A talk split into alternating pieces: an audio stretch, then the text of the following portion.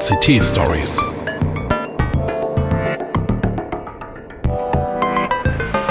Pechschwarze Technikmomente.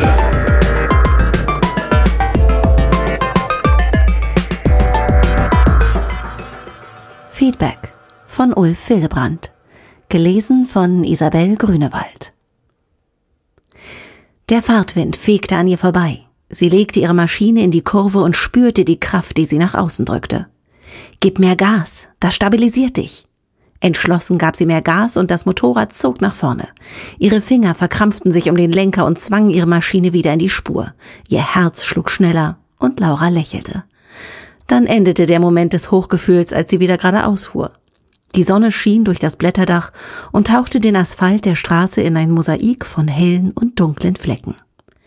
Sie nahm das Gas zurück und der Motor wurde leiser. Langsam fuhr sie den Hügel hinab. Rechts und links von ihr standen die Kiefern dicht beieinander.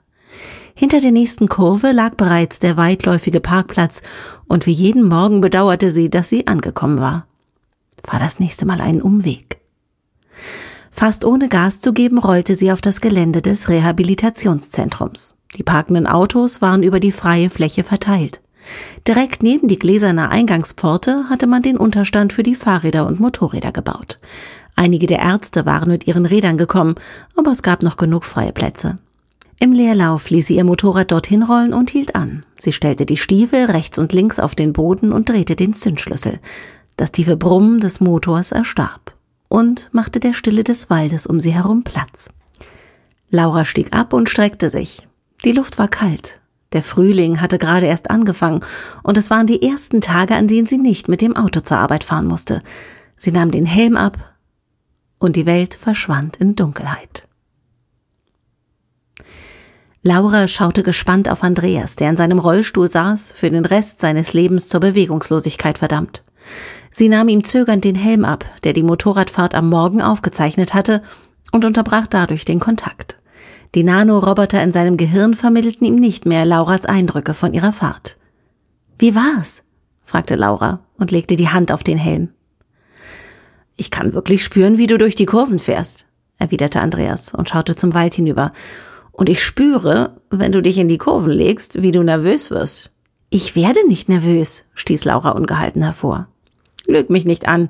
Dir ist die Maschine beinahe ausgebrochen. Ich hab's gemerkt. Sie setzte an, ihm zu widersprechen, aber eigentlich war es sinnlos. Der Helm hatte alle Eindrücke und auch ihre Empfindungen aufgezeichnet. Schließlich nickte sie. Ihre Eltern hatten ihr bereits Vorwürfe gemacht, dass sie so früh im Jahr mit dem Motorrad fuhr. Die Straßen waren viel zu nass. Statt einer Antwort verschwand sie mit einem Ich muss mich umziehen. Laura stand in der Tür und schaute auf den Rollstuhl am Fenster. Darin saß Andreas, die Arme auf die Lehnen gelegt und mit Lederbändern befestigt. Die Beine waren ebenfalls fixiert. Er wirkte zerbrechlich. Sein Gesicht besaß beinahe die makellosen Züge eines Fotomodells. Kantige Wangenknochen, eine wohlgeformte Nase, nicht zu klein, aber auch nicht zu groß, und seine braunen Augen glichen den Bildern in Hochglanzmagazinen, die Werbung für teure Kleidung oder Uhren machten. Allerdings lag ein trauriger Ausdruck um seine Augen. Guten Morgen. Aus der rauen Männerstimme hörte sie Frust und unterdrückte Aggression heraus. In der Mitte des Raumes stand ein Glastisch, an der Stirnseite ein großer Fernseher und unzählige Bilder hingen an der Wand. Sie musste lächeln, als ihr Blick auf die abstrakten Kunstwerke fiel, die Cybercore hatte aufhängen lassen. Nur wenige eigene Bilder hatte Andreas aufhängen lassen. Meistens zeigten sie Autos oder Motorräder, aber keine gewollt künstlerischen Drucke. Auf zwei Bildern stand ein sportlicher Mann vor dem Fahrzeug und legte eine Hand auf das Metall. Das Gesicht war das von Andreas. Doch der Körper war es nicht, nicht mehr. Laura schaute zurück zu Andreas. Die Gardine war zur Seite gezogen und Andreas schaute auf den gegenüberliegenden bewaldeten Abhang. Hangabwärts hing der Morgennebel noch in den Baumkronen. Wie hast du geschlafen? fragte sie ihn. Ein Lächeln erschien auf seinen Lippen. Bewegungslos, wie ein Stein. Laura schüttelte den Kopf, musste aber auch grinsen. Sie mochte es nicht, wenn er Witze auf seine Kosten machte, Seit seinem Unfall war er vom Hals abwärts gelähmt. Andreas beugte seinen Kopf nach vorne und berührte den Plastikstift, der sich vor seinem Mund befand. Der Rollstuhl drehte sich zu Laura herum, so dass er sie anschauen konnte. Versprich mir, dass wir irgendwann einmal von hier wegfahren. sagte er ernst. Für einen langen Moment herrschte Schweigen, dann lachte er kurz auf und strahlte sie an. Du bist verrückt, erwiderte sie grinsend und trat zu seinem Rollstuhl. Ist das ein Ja? In seiner Stimme lag Fröhlichkeit, aber sie wusste genau, wovon er träumte.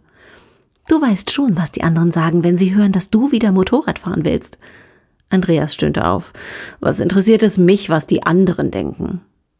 Laura trat hinter den Rollstuhl und kontrollierte die Elektromotoren und Akkus. Sie waren geladen und die Kontrollen leuchteten grün.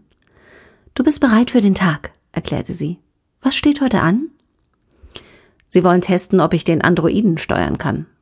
Lauras Lachen verschwand und sie starrte zum Wald hinüber. Diese Maschine, die wie ein Mensch aussah, versetzte ihr eine Gänsehaut. Sie hatte kein Problem damit, ihre Eindrücke und Empfindungen aufzeichnen zu lassen, so dass Andreas sie auch miterleben konnte, aber dieser Androide jagte ihr Angst ein. Er sah aus, wie sie sich Roboter immer vorgestellt hatte. Arme und Beine waren aus glänzendem Metall und ein Kopf, der mehr einem Skelettschädel glich. Dann lass uns gehen, erwiderte sie in gespielter Begeisterung. Die Halle diente normalerweise dazu, anderen bei der Rehabilitation zu helfen. Es gab Barren, an denen man sich festhalten konnte, Maschinen, um die Muskeln in Armen und Beinen zu stärken und Wackelbretter, um das Gleichgewicht zu schulen. An einer Seite gab es sogar einen Basketballkorb, allerdings hatte Laura noch nie gesehen, dass jemand dort spielte. Laura ging neben Andreas. Die Elektromotoren seines Rollstuhls summten kaum hörbar. Gemeinsam hielten sie auf die Gruppe von Männern zu, die ihre Anlagen in der Mitte des Raumes aufgebaut hatten. Tische mit Notebooks waren extra für diesen Test aufgestellt worden. Drei Männer, beinahe noch Jugendliche, beugten sich darüber und tippten etwas über die Tastaturen ein. In der Mitte stand der künstliche Mensch, den Laura bereits erwartet hatte. Vollkommen reglos wartete der Androide darauf, zum Leben erweckt zu werden. Ein junger Mann hantierte an einer Klappe des Androiden herum und buxierte einen viereckigen Kasten ins Innere. Dabei bewegte er sich langsam und vorsichtig, als dürfte er den Gegenstand nicht zu schnell einsetzen. Misstrauisch betrachtete Laura seine Arbeit. Es schien gefährlich zu sein. Ah, da sind Sie ja, erklang eine tiefe Stimme. Ein Mann kam auf sie zu. Er war schon älter. Die schwarzen Haare an seinen Schläfen färbten sich grau und Falten überzogen sein rundliches Gesicht. Eine schmale Brille saß auf seiner Nase. Dr. Friedrich war der Leiter des Experiments. Was macht er da? fragte Laura und deutete in Richtung des Roboters. Dr. Friedrich wandte den Kopf und beobachtete, wie sein junger Mitarbeiter ziemlich langsam den Kasten losließ. Ach, der setzt nur die Energieversorgung ein. Besorgt blickte Laura den Doktor an. Es ist vollkommen ungefährlich, beschwichtigte dieser. Andreas lachte auf. Der Wasserstoff daran kann nur in die Luft fliegen. Friedrich verzog mürrisch das Gesicht, antwortete jedoch nicht. Sind Sie bereit? fragte er, als er den Rollstuhl erreicht hatte. In seiner Hand hielt er ein kleines Gerät, das er jetzt an Andreas Schläfe hielt. Seine Arroganz nervte sie. Für ihn war Andreas anscheinend nur ein weiterer Teil seines Experiments. Die letzten Monate über hatte Laura die Vorbereitungen miterlebt. Sie war bei der Operation dabei gewesen, als Andreas die Nanoroboter injiziert worden waren. Es war eigentlich vollkommen unspektakulär gewesen. Mit einer Spritze hatten sie ihm Nanoroboter in einer wässrigen Flüssigkeit injiziert, die angeblich ihren Weg in sein Gehirn finden sollten, Dort hatten die jungen Techniker sie so positioniert, dass wichtige Neuronen beeinflusst werden konnten. Wann geht es los? fragte Andreas und schaute zum Doktor auf. Friedrich riss sich vom Display seines Geräts los und wandte sich Andreas zu. Mit einem Finger wischte er über die Anzeige und nickte schließlich. Die Nanos sind bereit. Ich empfange Ihr Bereitschaftssignal. Wir können jederzeit die Verbindung aktivieren.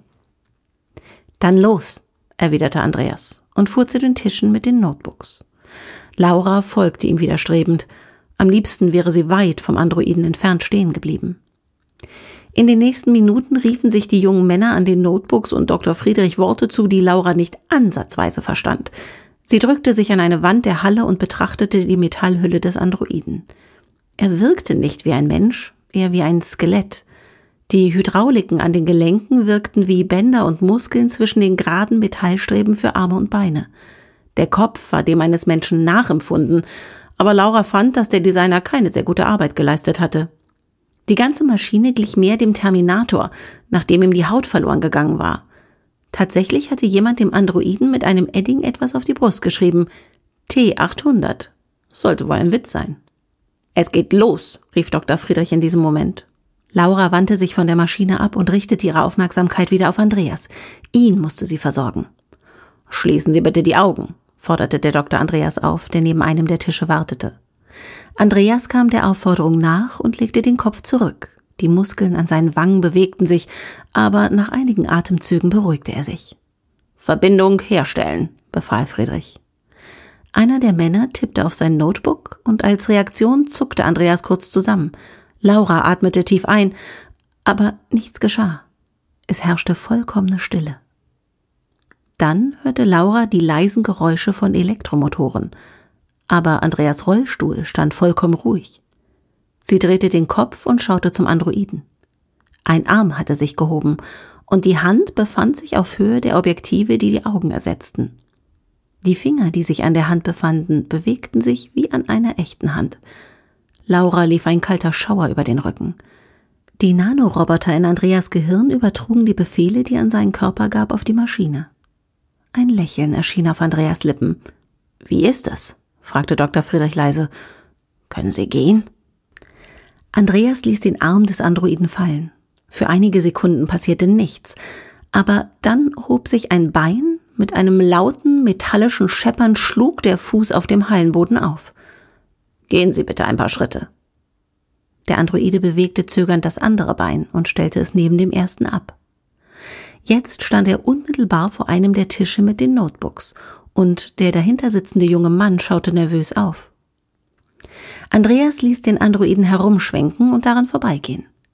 Die ersten Schritte hatten noch unsicher ausgesehen, aber jetzt wirkte es beinahe, als würde ein Mensch gehen. Die Bewegungen waren flüssiger und gingen ineinander über. Auf Andreas Gesicht lag ein glückliches Lächeln. Er genoss es, die Maschine zu kontrollieren.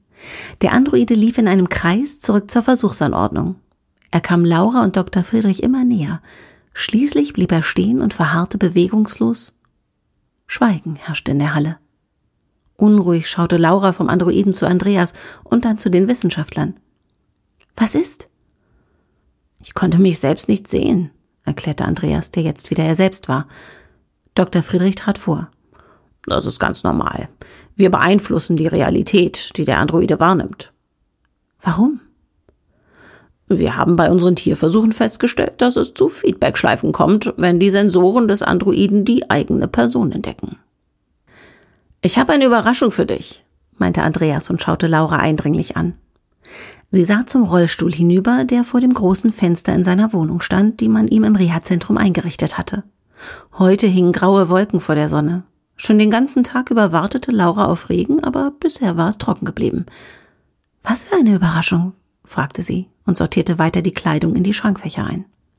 Komm mit, forderte er sie lachend auf und setzte seinen Rollstuhl in Bewegung.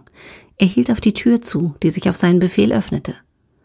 Kopfschüttelnd folgte Laura. Manchmal hatte Andreas Ideen und sie tat besser daran, ihn nicht aufzuhalten. Es war gut für seine Stimmung, wenn er den Eindruck hatte, etwas tun zu können. Er fuhr den Flur entlang auf den Ausgang zu. Durch die Scheiben erkannte Laura eine Gruppe von Menschen an denselben Tischen, die auch bei den vorangegangenen Versuchen in der Halle aufgebaut worden waren. Heute Morgen hatten sie noch nicht dort gestanden. Sie erkannte Dr. Friedrich und verlangsamte ihre Schritte. Andreas hielt unbeirrt auf die automatische Tür zu und gelangte schließlich nach draußen. Da waren wieder die jungen Männer, die auf ihren Computern herumtippten, und in einiger Entfernung stand bewegungslos der Androide. Andreas, was hat das zu bedeuten? fragte Laura nervös. Er lachte laut auf. Lass dich doch überraschen. Sein Rollstuhl fuhr auf den ersten Tisch zu. Dr. Friedrich begrüßte ihn und begann dann mit den Kontrollen, die Laura bereits kannte. Die Männer stellten Messungen an oder schalteten Geräte auf Empfang. Endlich trat Schweigen ein. Alle schauten Dr. Friedrich an, der schließlich nickte. Andreas schloss die Augen und wie beim Test ein paar Tage zuvor zuckte er zusammen. Fast unmittelbar darauf setzte sich der Androide in Bewegung. Diesmal gab es kein Zögern. Stattdessen setzte die Maschine einen Schritt vor den anderen, als hätte sie nie etwas anderes getan. Laura bewegte sich unwillkürlich rückwärts, als sie erkannte, dass der Androide auf sie zuhielt. Aber dann riss sie sich zusammen. Einen Schritt vor Laura blieb der Androide stehen und hob den Arm. Er drehte die Hand, sodass die ausgestreckte Handfläche nach oben wies. Verwirrt schaute Laura zu Andreas hinüber. Geben Sie ihm bitte Ihren Motorradschlüssel, flüsterte Dr. Friedrich. Laura starrte hilflos auf den Roboter. Ohne sich auch nur einen Millimeter zu rühren, stand die Maschine vor Laura und wartete. Warum? Das Gesicht des Doktors verzog sich zu einem spöttischen Grinsen. Lassen Sie sich überraschen. Sie zögerte noch einen Moment, kramte dann jedoch in ihren Hosentaschen. Rechts fand sie den Schlüssel und ließ ihn auf die ausgestreckte Handfläche fallen. In einer fließenden Bewegung wandte sich der Androide um und ging auf Lauras Motorrad zu. Als hätte er nie etwas anderes getan, schwang er ein Bein über die Sitzbank und setzte sich. Er steckte den Schlüssel ins Zündschloss und startete den Motor. Ein leises Brummen erklang. Lauter als die Elektromotoren, aber immer noch sehr gepflegt und leise. Laura schüttelte verwirrt den Kopf und traute ihren Augen nicht. Auf ihrem Motorrad saß ein Androide, den Andreas steuerte. Die mechanische Hand drehte am Gasgriff und das Motorrad fuhr. Der Androide stellte die Beine auf die Fußrasten und steuerte das Motorrad an den parkenden Autos vorbei. Einmal wackelte es leicht, aber Andreas gab mehr Gas, um es zu stabilisieren. Laura starrte auf die eine Maschine, die eine andere steuerte. Sie wusste, dass Andreas den Androiden kontrollierte, aber trotzdem erfüllte sie ein seltsames Gefühl. Er hatte von seinen Träumen erzählt. Niemals hatte sie damit gerechnet, dass sich Andreas Wunsch erfüllen würde. Voller Überraschung stellte sie fest, dass sie sich freute. Nicht so weit fahren, rief Dr. Friedrich. Die Verbindung reicht nicht so weit. In einer sanften Kurve wendete das Motorrad und kam direkt auf Laura zu. Ein paar Schritte vor Laura blieb es stehen und der Androide stellte die Beine zur Seite, um das Gleichgewicht zu halten. Jetzt können wir eine Tour machen, rief Andreas freudig aus, nachdem der Androide abgestiegen war und nun wieder leblos neben dem Motorrad stand. Eine Erschütterung schreckte Laura auf. Sie war kurz auf dem Sofa in Andreas Zimmer eingenickt. Die Wände vibrierten und ein Donnern erfüllte die Luft wie beim stärksten Gewitter, das sie je erlebt hatte. Laura zuckte zusammen und schaute sich erschrocken um. Andreas saß am Fenster, die Augen geschlossen. Was war das? rief sie. Andreas hob die Augenlider und blickte zu ihr herüber. Im ersten Moment wirkte es, als sei er weit entfernt gewesen. Vielleicht stimmte es sogar, und er lenkte den Androiden aus der Ferne. In der Halle ist eine Explosion passiert, erwiderte er gehetzt. Eine der Energiezellen ist explodiert. Laura sprang auf. Und jetzt? Alle laufen hinaus, erklärte Andreas seltsam abwesend. Ich konnte sie sehen. Einen langen Augenblick starrte Laura Andreas nur an, bis ein seltsamer Geruch in ihre Nase stieg. Riechst du das auch? Fragte sie unruhig. Du hast recht, auch der. Das ist Rauch. Der Rollstuhl setzte sich in Bewegung. Mit summenden Elektromotoren steuerte er ihn in die Mitte des Raumes. Hier riecht es stärker. Es riecht verbrannt. Ihr Blick ging zur Eingangstür, unter der sich Rauch nach oben kräuselte. Ihr Herz schlug schneller. In ihrem Leben hatte sie niemals ein Feuer in der Wohnung erlebt. Sie rannte zur Tür und ihre Hand legte sich um den Türgriff. Nicht! schrie Andreas. Erschrocken zog sie die Hand zurück. Wieso? Andreas fuhr zur Tür und blieb hinter ihr stehen. Auf dem Flur brennt es. Vielleicht hat das Feuer dort den Sauerstoff schon aufgebraucht. Wenn du die Tür aufreißt, dann schießt es hier herein, wo es neuen Sauerstoff findet. Die Begründung leuchtete Laura ein. Panik stieg in ihr auf und verzweifelt schaute sie sich um. Ihr Blick fiel auf das Fenster. Denk nicht daran, hauchte Andreas. Wenn du da runterspringst und Pech hast, endest du so wie ich, gelähmt im Rollstuhl. Und wenn du Glück hast, bist du tot. Laura schüttelte den Kopf. Ihr stand gerade nicht der Sinn nach Witzen. Warte, sagte Andreas. Es gibt eine andere Möglichkeit. Er schloss die Augen und rührte sich nicht. Laura wusste nicht, was er tat und öffnete gerade den Mund, um ihn zu fragen, als sie ein Kratzen an der Tür vernahm. Der Türgriff senkte sich und die Tür flog auf. Feuer schoss herein bis zum Tisch in der Mitte. Wenn sie dort gestanden hätte, wäre sie verbrannt. Aber auch so wurde es heiß um sie herum. Eine Gestalt schritt auf sie zu und ergriff sie. Mit kräftigen Armen wurde sie nach oben gehoben wie eine Puppe. Sie schrie laut auf. Die eisernen Arme des Androiden hielten sie fest. Auf der Metalloberfläche hatte sich Ruß niedergeschlagen und Hitze stieg davon auf. Der Androide rannte los. Bei jedem Schritt liefen Erschütterungen durch ihren Körper, so dass sie überhaupt nicht mehr wusste, wo sie sich befand. Aus den Augenwinkeln sah sie Andreas, wie er mit geschlossenen Augen in der Mitte des Raumes blieb. Als sie den Flur erreichte, dachte sie, sie tauche ein in ein Meer von Feuer. Die Hitze war unbeschreiblich und der Rauch nahm ihr jede Sicht. Sie klammerte sich am Metall des Androiden fest, ihr Blick fiel auf die Brust der Maschine und die Aufschrift darauf T800. Der undurchdringliche Vorhang lichtete sich ein wenig und sie erkannte die Glastüren des Eingangs. Der Androide rannte darauf zu und die Flügel fuhren auseinander. Frische Luft schlug ihr entgegen. Sie sog die Luft gierig in ihre Lungen und hustete so stark, dass sie beinahe aus den Armen der Maschine fiel. Ihre Welt drehte sich um sie herum. Sie spürte den kalten Asphalt unter sich und Dunkelheit senkte sich herab. Sie spürte die Kälte an ihrer Wange.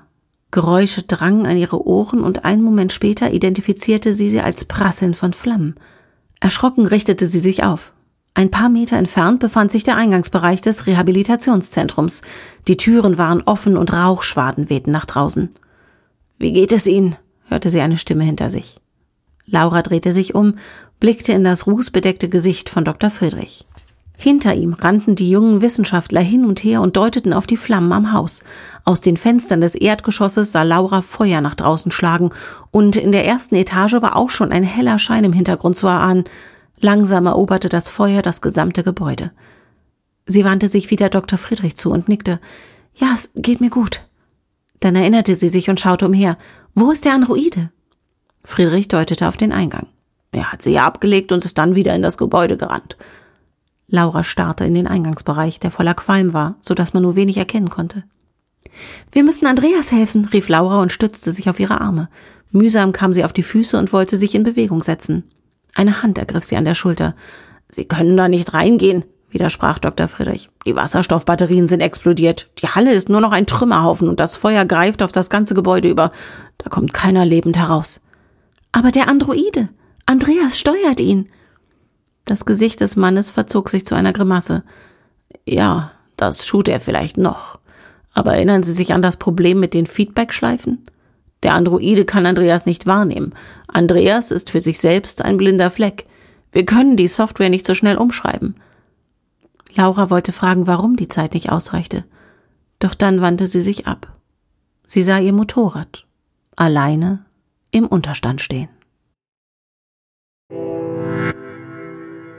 Das war Feedback von Ulf Fildebrand, gelesen von Isabel Grünewald. Redaktion Bernd Beer und Peter Schmitz. Technik Hartmut Gieselmann. Eine Produktion der Heise Medien Hannover.